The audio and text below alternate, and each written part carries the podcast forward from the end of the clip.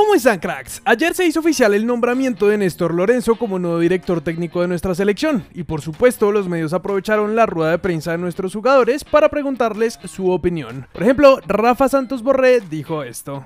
Eh, la selección que ha vivido ya lo que, lo que son las eliminatorias, que sabe eh, cómo jugar este tipo de partidos y, lo que le gusta al fútbol colombiano, así que creo que... Eh, es un entrenador que, conoce mucho el lugar a donde, a donde llega y que nos puede aportar mucho y bueno, nosotros como jugadores brindarle toda nuestra capacidad y todas nuestras condiciones para que él pueda trabajar de la mejor manera. A Eder Álvarez Baranta también le preguntaron y nuestro jugador aseguró.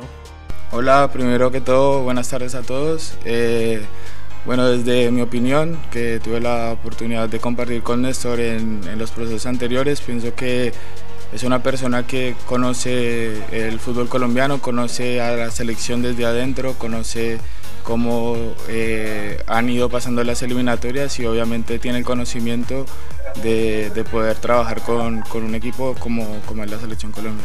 Sin embargo, no todas las opiniones fueron positivas. Por ejemplo, Magnelli Torres dijo esto en ESPN. Uno esperaba de pronto otro nombre para entrenador de la selección Colombia de mayores, pero me imagino que los que toman decisiones hicieron algún análisis, pensaron que era la persona indicada y había que apoyarlo. Yo soy de los que pienso que para ser el técnico de la selección debe tener muchos pergaminos, mucha experiencia, y sabemos que Néstor Lorenzo no reúne esas condiciones. Por otro lado, el diario Marca publicó que la federación eligió a Néstor en tan poco tiempo por la posibilidad de que vayamos al Mundial, incluso cerrando la nota asegurando que tenemos un 33% de posibilidades de ir a Qatar. Esto porque Casale asegura que debido al caso de Byron Castillo pueden pasar tres cosas. La primera es que todo siga igual, que no cambie nada. La segunda es que le den los puntos a Chile y que ellos vayan al Mundial en lugar de Ecuador. Y la tercera es que simplemente le quiten los puntos a Ecuador, por lo que Perú iría directo al Mundial y nosotros jugaríamos el repechaje. Desde acá vemos difícil que esto pase, pero no tendremos que esperar mucho para saber lo que ocurra, pues el 10 de junio la FIFA publicará la resolución de este caso. Por ahora queremos preguntarles, cracks, ¿qué opinan del nombramiento de Lorenzo como nuevo director técnico de la Sele? Los leemos en los comentarios.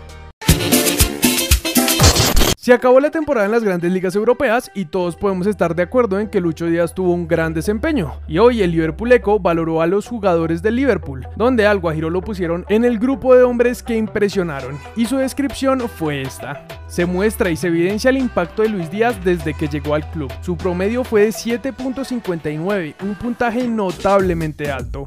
Actuaciones que se perdieron en Italia, pues hace unas horas Sabatino Durante, agente de la FIFA, habló sobre la posibilidad que tuvo el Inter hace unos años.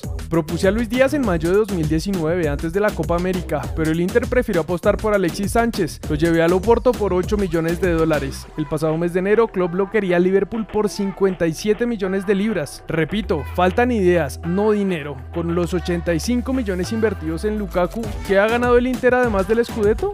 Aprovechamos que estamos en Italia para hablar de Ospina, que al parecer no se ha decidido por ninguno de sus pretendientes y en Madrid no lo van a esperar mucho más, pues según el agente de Gabriel Slonina, arquero de 18 años que actualmente está en la MLS, el Chicago Fire ya está en conversaciones con el Real Madrid para que se lleven al portero. Esta mañana les contamos que hoy nuestra selección sub-20 jugaba la segunda fecha del torneo Maurice Revelo, y aunque Argelia se adelantó al 51, un golazo de John Vélez al 67 igualó todo. Faltando 5 minutos para el final, tras una buena jugada de nuestra Sele, Alexis Manjoma aprovechó el rebote que dejó el arquero y nos dio los 3 puntos. Así nuestra Sele se mete segunda en el grupo por detrás de Comoras y con posibilidades de avanzar si logra un buen resultado ante Japón en el partido de este lunes.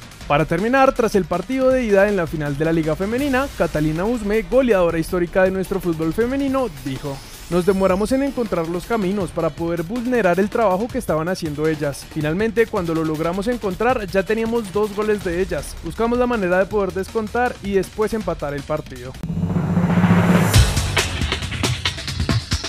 Así pudimos ver a Joan Mojica en Cali disfrutando sus vacaciones jugando golf y tenis. Tengo dos ofertas serias que están esperando ahora en julio que tenga las pruebas físicas y partiendo de ahí podré volver a jugar un tiempo más con las recomendaciones médicas en mejores condiciones y poder hacerlo bien, dijo Jackson Martínez en entrevista para Blog Deportivo. El hermano de Lucho Díaz y su mamá le entregaron a Jürgen Klopp una mochila guayú en medio de la fiesta de fin de temporada de Liverpool. Eso es todo por hoy, cracks. Recuerden suscribirse y activar las notificaciones.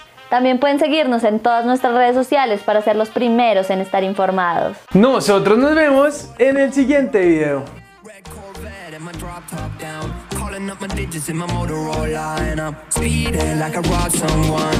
Falling and I'm a whip, yeah. Out in Fairfax, going hard in the pit, yeah, yeah. I still ball on the pitch, yeah.